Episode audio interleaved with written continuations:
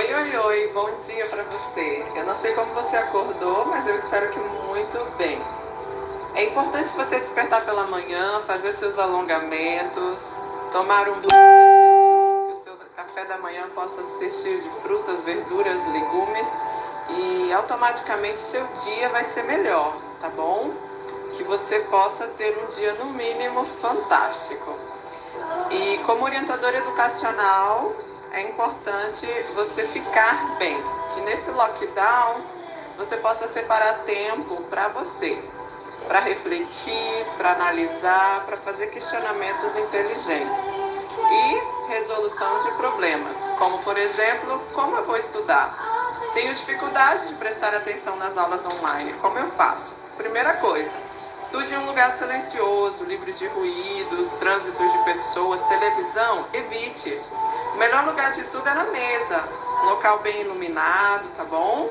Estabeleça um horário, todos os dias, tanto tempo. Planeje-se, a vida é preparo, viu? Estude as matérias que você tem mais dificuldade, é, mas às vezes nós vamos para que são mais fáceis. Não, essa seu cérebro já aprendeu, vai pelo mais difícil. O seu cérebro ele foi criado para a resolução de coisas difíceis. Deus quer isso de você. Evite estudar à noite, tá bom? 10 horas é hora de estar na cama, dormindo. Acorde cedo. O período da manhã é melhor para memorização. Arrume tempo para você, para sua família, para as pessoas que você ama dentro de casa. É, cuide da sua alimentação, faça exercício físico, tome luz solar.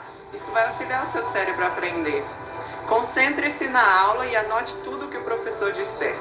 Escreva as ideias principais daquilo que você aprende diariamente. Aprenda no método de Aristóteles pela observação.